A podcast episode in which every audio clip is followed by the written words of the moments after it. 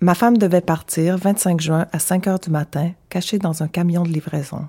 On allait partir au Canada avec toute ma famille, mes parents, ma grand-mère, mes deux frères, ma sœur, puis moi. Mon beau-frère s'était entendu avec le chauffeur. Elle devait quitter pour la Tunisie avec les enfants. J'avais le droit de choisir une seule chose à amener dans la valise des enfants, à part mes vêtements, là. Ça, j'ai passé beaucoup de temps à y penser, mais je sais pas combien de temps, parce que j'avais juste trois ans, mais j'arrivais pas à choisir dans toutes mes jouets. Dans la nuit, l'appartement a brûlé. Quelqu'un devait forcément être au courant. C'est un peu flou, mais je me rappelle que la maison était à l'envers. Sûrement parce qu'on allait déménager. Et à un moment donné, il y a eu un camion blanc qui est arrivé devant la maison. Ma grand-mère nous a dit d'aller nous cacher, fait qu'on s'est caché en haut. Ma sœur, elle m'a dit de pas regarder. J'ai regardé quand même. J'ai vu deux hommes débarquer. Ils sont sortis, ils ont ouvert la boîte à l'arrière, puis ils se sont pris à deux pour sortir quelque chose de lourd puis d'assez long, puis ils l'ont jeté devant la maison. Ensuite, ils en ont sorti un deuxième qui était plus léger, puis ils l'ont jeté pareil sur l'autre. Ils ont tous été tués. Ma femme, Noureddin, Anissa, ils sont morts brûlés. Sauf Anissa, qui s'est tuée en sautant de la fenêtre du troisième pour échapper aux flammes. Fait qu'on est parti au Canada, mais juste avec ma grand-mère, mes deux frères, puis ma sœur. Puis moi aussi. Parce que sinon, je serais pas là. Extrait de Monsieur Lazare. Extrait d'Antigone de Sophie de Raspe.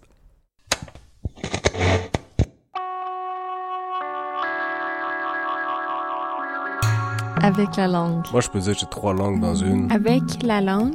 Avec la langue. Avec la langue. Ce qui est important pour nous, c'est bien au-delà des langues. là. Avec la langue. Avec la langue. J'ai appelé ça la langue sportive. Avec la langue.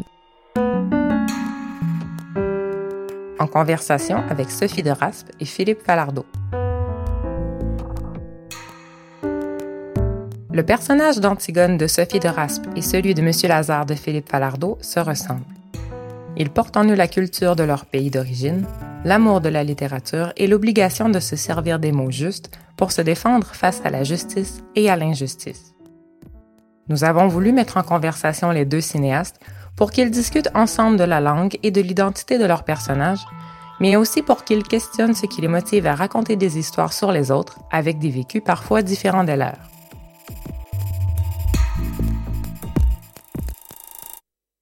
J'ai en face de moi Philippe Falardeau, grand réalisateur québécois que j'ai eu l'honneur de connaître dans ses tout débuts en long métrage euh, ici au Québec.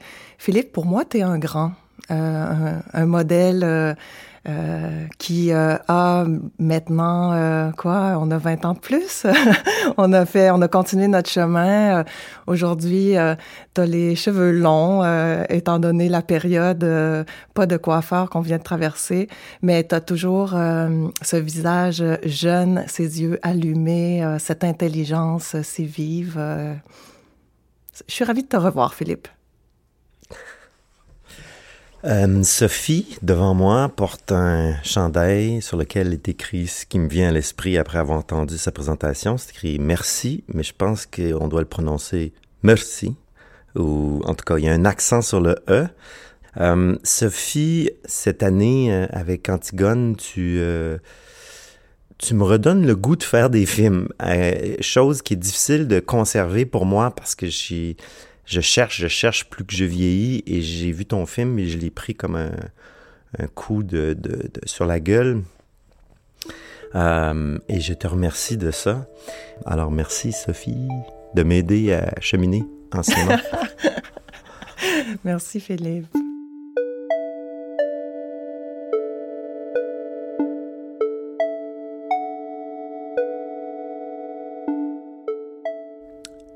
J'étais un petit peu euh, sidéré d'apprendre que tu faisais un film qui s'appelait Antigone, euh, euh, inspiré d'une œuvre dramatique qui, était très ancienne et très connue, parce que je me disais, waouh, que c'est casse-gueule.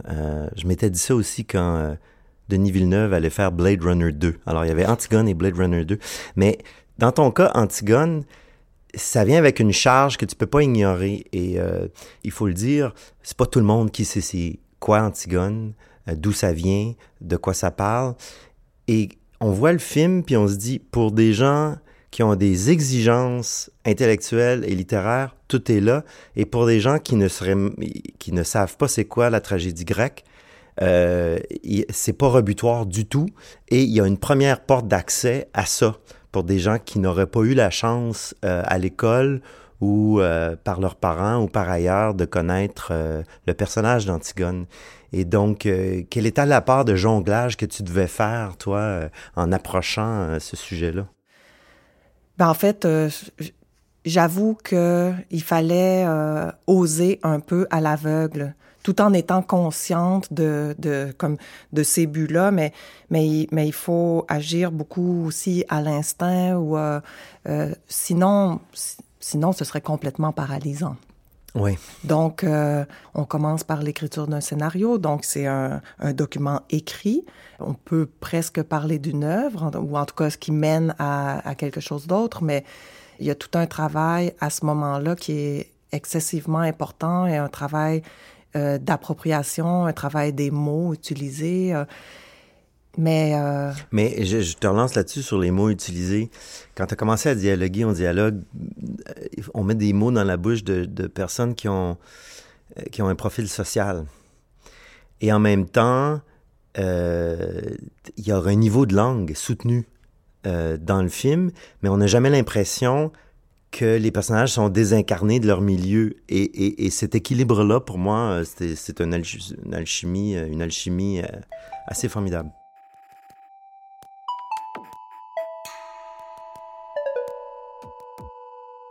Le film ouvre avec euh, la première scène, c'est une, scène de repas de famille où il y a un euh, finalement c'est une scène sur la langue, Euh, la langue de son frère qui est euh, la langue que lui il a adoptée, qui est une langue un peu plus une mixité euh, qui vient de la rue, de ses origines euh, algériennes, mais aussi de la musique qu'il écoute, euh, qui vient parfois euh, euh, des banlieues parisiennes ou de l'Afrique du Nord. Ou donc lui, il a, il a le langage, euh, disons, euh, qu'il a appelé dans le film des quartiers.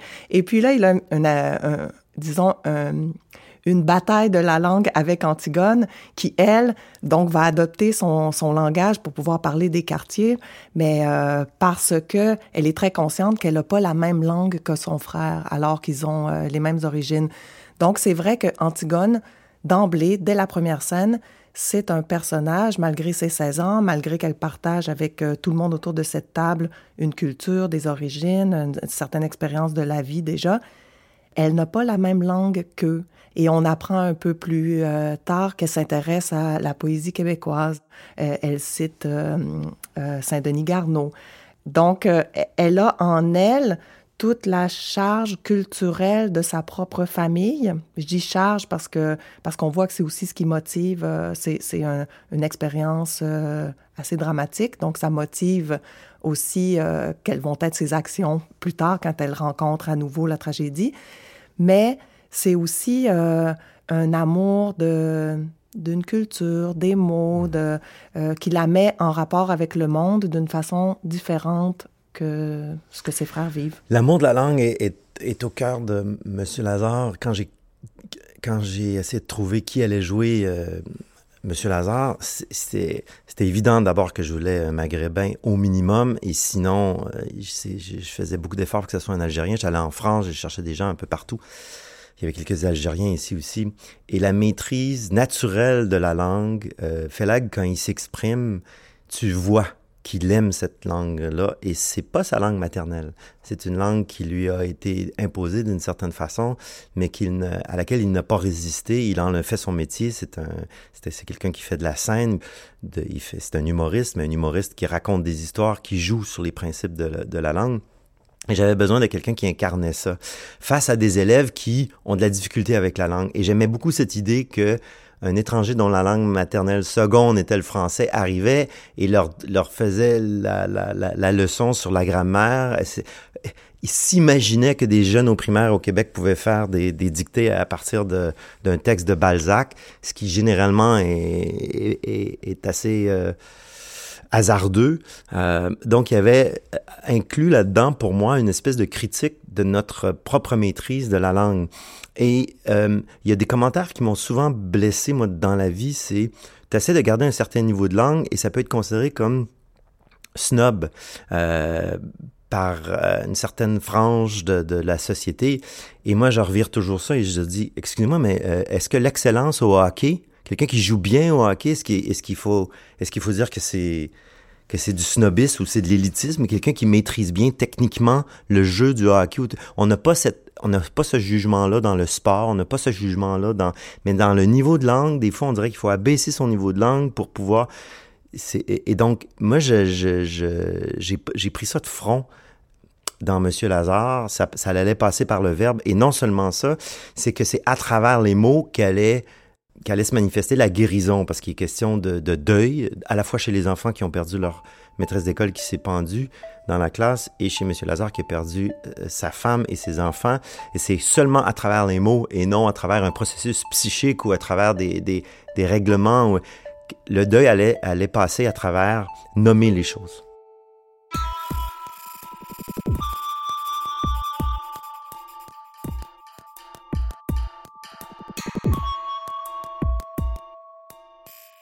Qu'est-ce qui fait que tu as été attiré vers un texte euh, euh, qui met en scène une personne d'origine algérienne, euh, qui, donc euh, l'étranger, euh, ça aurait pu être euh, quelqu'un du Québec aussi? Ça aurait pas eu la même charge. D'abord, ça a été une, une, rencontre parce que je suis allé voir la pièce de théâtre d'Evelyne la, la, Chenelière, euh, Bachir Lazare, et euh, j'ai eu euh, une épiphanie en voyant la pièce. Maintenant, le fait qu'il était algérien, c'est encore pour moi une porte d'entrée vers le cinéma, c'est l'autre. Probablement parce que mon expérience à la course Destination Monde m'a toujours forcé à trouver des sujets à travers la rencontre de l'autre. Tu arrives au Guatemala ou en Syrie ou en Égypte, si tu vas pas vers l'autre, il n'y a pas de film. Je peux bien faire un film sur mes poignées de porte dans, dans, la chambre d'hôtel. Ça, ça, ça, fait pour un film euh, expérimental, mais après ça, ça ça le fera pas. Il faut que tu te bottes le cul puis que tu ailles vers l'autre. Et donc, j'ai gardé, je pense, ce réflexe-là en pensant peut-être à tort que c'est l'autre qui est porteur de vérité. Et, et donc, c'est en allant vers l'autre. Alors, pour moi, en voyant la pièce, c'était un Algérien je connaissais un petit peu le nord de l'Afrique pour avoir visité justement euh, la, la, la, Libye, l'Égypte, la, Tunisie. Pendant la course, je devais aller en Algérie et une bombe a explosé une semaine avant mon arrivée à l'aéroport. C'était le début de la sale guerre en Algérie. Je suis jamais allé. Et donc de voir cette pièce-là, c'était comme le rendez-vous raté aussi qui me revenait en pleine face, un rendez-vous raté en, en 92. Et pour moi, ça tombait sous le sens qu'un Algérien pouvait porter. Et en même temps, et là c'est, c'est peut-être plus hasardeux, je me disais, on a quand même au Québec une petite difficulté à aller vers l'autre, à accepter la présence des communautés ici, que ce soit haïtienne, algérienne et tout ça. Il y a une grosse communauté algérienne à Montréal. Ça tombe sous le sens qu'un Algérien devienne enseignant dans une école primaire. Et donc il y avait une, convergence de, de, de, de, facteurs qui faisaient qu'il était hors de question pour moi qu'on rende ça un petit peu plus local, puis que ce soit quelqu'un qui vienne d'une région. Euh, des fois, moi, un des problèmes que j'ai, c'est mes, personnages, malheureusement, de la façon dont ils parlent, c'est un petit peu homogène. Et ce qui fait que probablement que mes films me ressemblent, parce que les personnages parlent tous un peu comme moi. Et, c'est une faute. Euh, je pense. Ben, ça dépend pourquoi.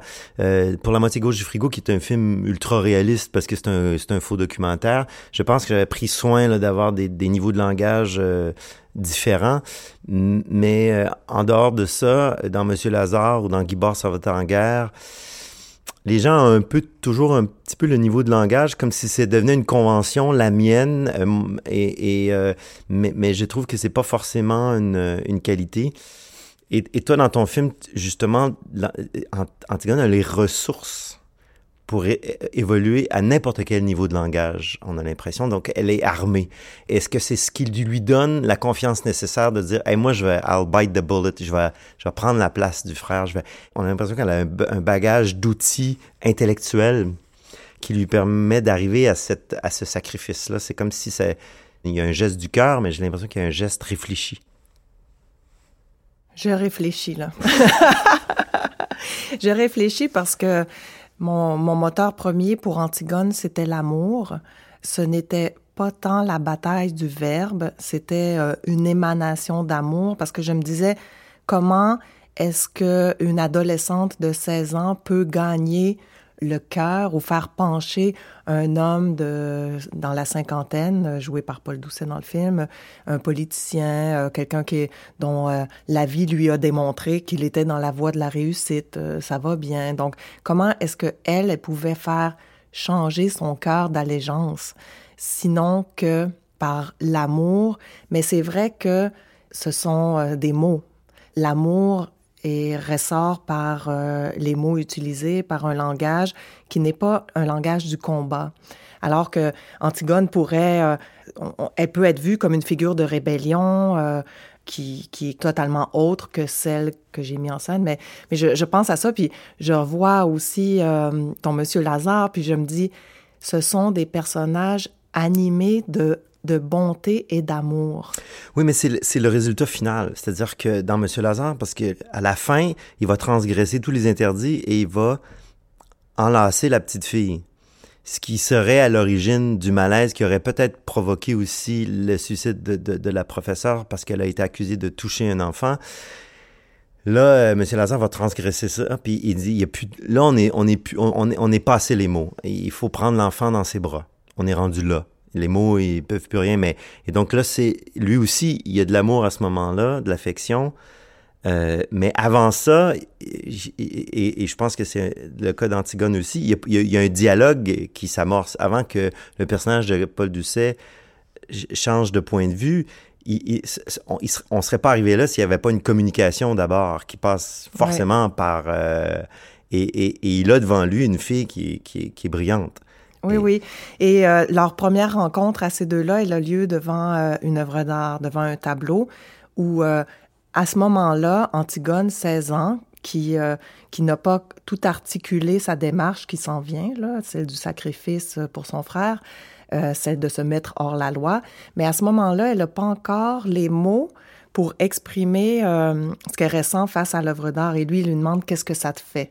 Déjà, lui, il lui demande pas trouves-tu ça beau. Il lui, demande qu'est-ce que ça te fait? Puis elle a dit ça me fait quelque chose au ventre. Je sais pas si, si, si c'est beau ou, ou, pas beau, mais ça me fait quelque chose. Donc, elle n'a pas encore l'articulation des mots, euh, mais elle a un ressenti face à l'art. Mais l'art, c'est l'expression humaine. Là, c'est... Et plus tard, par contre, lorsqu'elle aura une rencontre euh, avec lui, on se dirige vers euh, la résolution du film. On est au, moins aux deux tiers. elle en centre jeunesse, elle assume pleinement ses actes. Si, si elle les a faits d'abord par instinct, après, elle a pu les réfléchir et pouvoir les nommer. Euh, entre autres, euh, nommer l'amour, euh, qui est son moteur principal.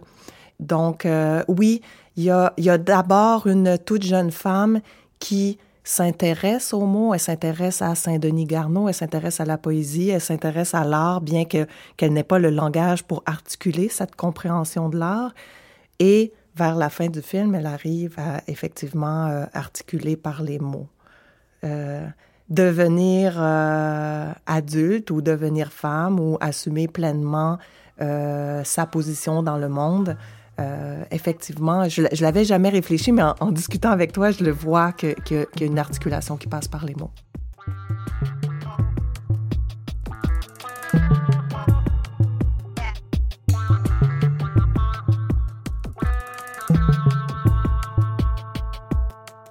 Moi, je suis devenu un peu prisonnier du fait que je suis bon avec les mots et j'aimerais aller vers un cinéma qui parle moins. Et à chaque fois, je faillis lamentablement à la tâche parce que j'arrive à rendre, il y a encore plus de dialogue. Et quand tu fais des films en français, puis tu te retrouves au Festival de Toronto, puis il faut que tu t'occupes des sous-titres, c'est là que tu vois que il y a personne qui va leur regarder ton film, ils vont le lire. Et je me suis dit, à un moment donné, il faut que j'aille vers plus de visuel, raconté par le visuel. Et c'est un objectif que je me donne euh, dans le futur, bien que je suis arrivé dans les derniers films à faire des scènes un peu plus cathartiques euh, où il n'y avait pas de dialogue. Dans le dernier film, euh, My Salinger Year, il y a une, scène de danse qui, est, cathartique. Dans, Monsieur Lazare, la scène d'ouverture, je pense qu'elle est la plus forte. Il n'y a pas vraiment un mot qui se prononce. C'est quand on découvre le corps du point de vue d'un enfant. C'est un plan séquence. mes scènes favorites dans Saint pas moi, je jure, il n'y a personne qui parle. Mais ça reste pour moi un, chemin. Et des fois, je, trouve que la langue, si c'est euh, mon principal atout, c'est aussi euh, mon, ma principale faiblesse en cinéma. Ah oui, c'est intéressant ce que tu dis parce que tu vois, pour moi, le cinéma, c'est avant tout euh, les corps en mouvement et l'image. C'est comme ça que moi, j'entre dans, dans ce médium et euh, euh, par euh, la photographie, la mise dans, dans un espace cadré, par le mouvement des corps. Et, et pour moi, l'utilisation de la langue, qui passe en général par le dialogue en cinéma, ça devient ouf, j'y sens un poids. Et c'est là où je vais être le plus critique envers moi-même. C'est, OK, je fais en sorte que je donne des mots à ces personnages-là. Euh, quelle est la valeur de ces mots-là? Pourquoi doivent-ils être dits? Euh, euh, et en même temps, toujours dans un dans une fine ligne entre le réalisme, mais en même temps euh, pas aussi insignifiant que, que l'est notre réel. Il y a un poids euh, je décide qu'ils disent ces mots-là à ce moment. Ouais. Donc, qu'est-ce que... Il n'y a, pas de, il y a rien de gratuit là, oui, dans oui, absolument. Ça, ça tombe pas du hasard. Là. Il, y a, il y a vraiment un choix. Alors, euh, et, je regarde mes films passés aussi, et, c'est là où je, je, suis le plus critique envers moi-même aussi. C'est de là, parfois, de ne pas leur avoir donné le mot juste.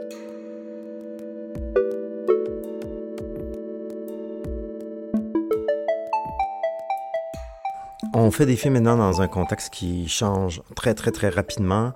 Si tu avais commencé ton idée aujourd'hui en 2020, aurais-tu eu le, le, réflexe de dire je veux faire un, film avec euh, d'un point de vue d'une jeune qui vient de la Kabylie? Euh, bien, effectivement, euh, au cours des dernières années, il y a eu une prise de conscience. J'ai été amenée à me questionner beaucoup sur justement la pertinence d'être qui je suis et de raconter à travers mm. euh, le regard de d'autres personnages. En même temps, c'est ce qu'on a toujours fait. On y met, euh, on y met de notre sensibilité, mais peu importe la nature des personnages qu'on qu'on crée, qu'on met en scène, euh, ils sont ils, ils sont nous, mais ils sont aussi autres, complètement autres.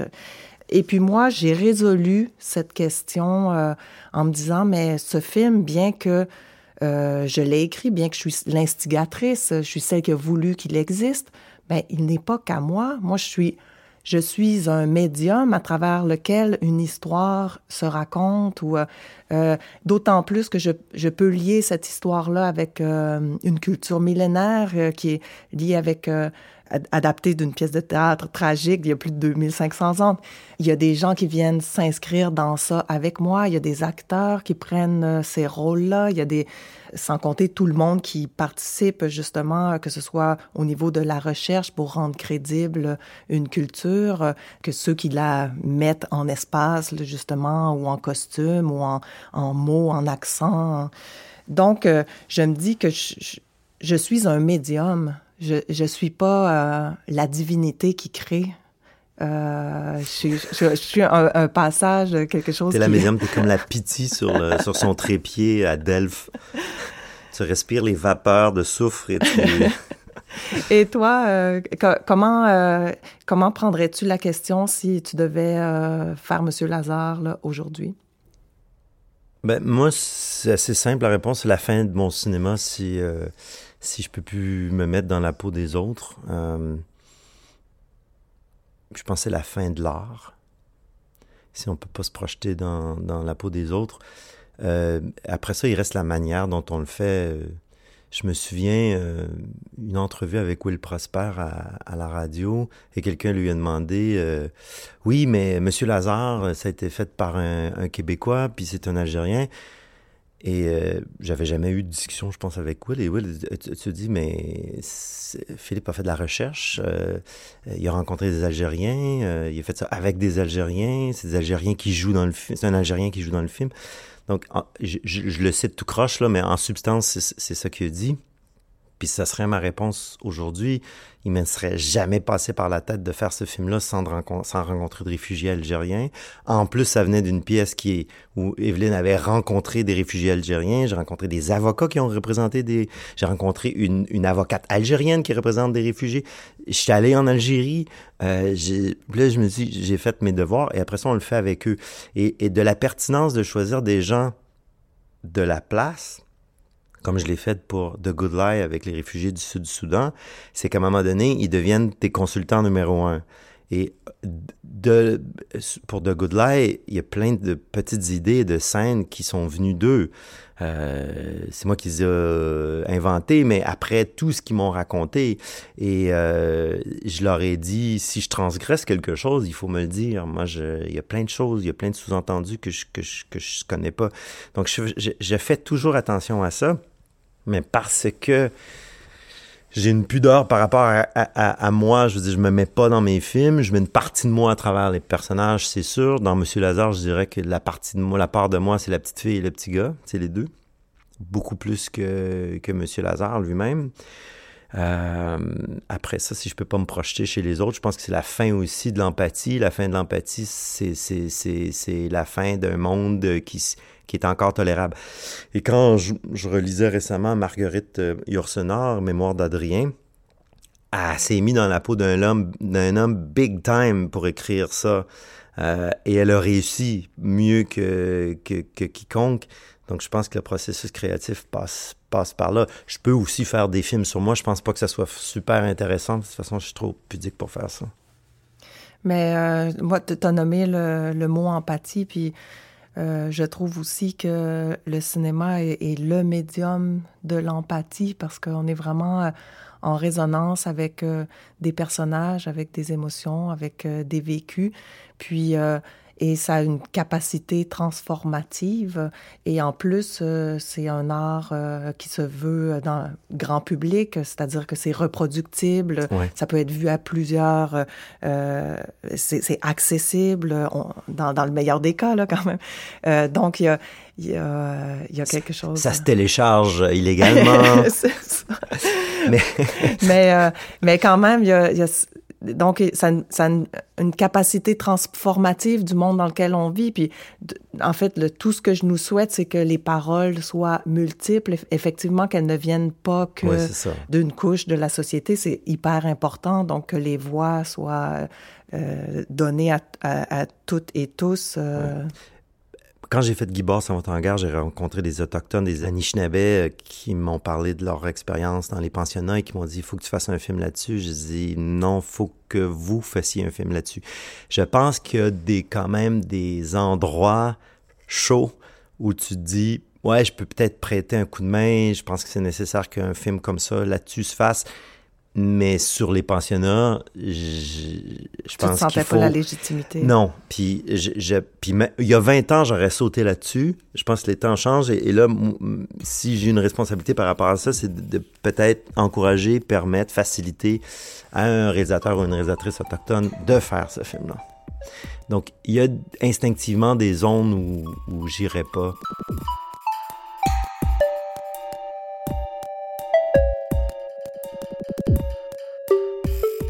Ben merci Sophie, j'aurais peut-être pas fait ça avec euh, n'importe qui.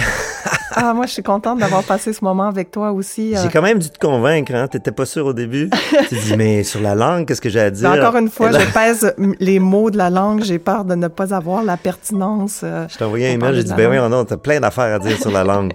Mais non, merci d'avoir fait ça. eh, merci, Philippe. J'espère qu'on se revoit comme ça régulièrement.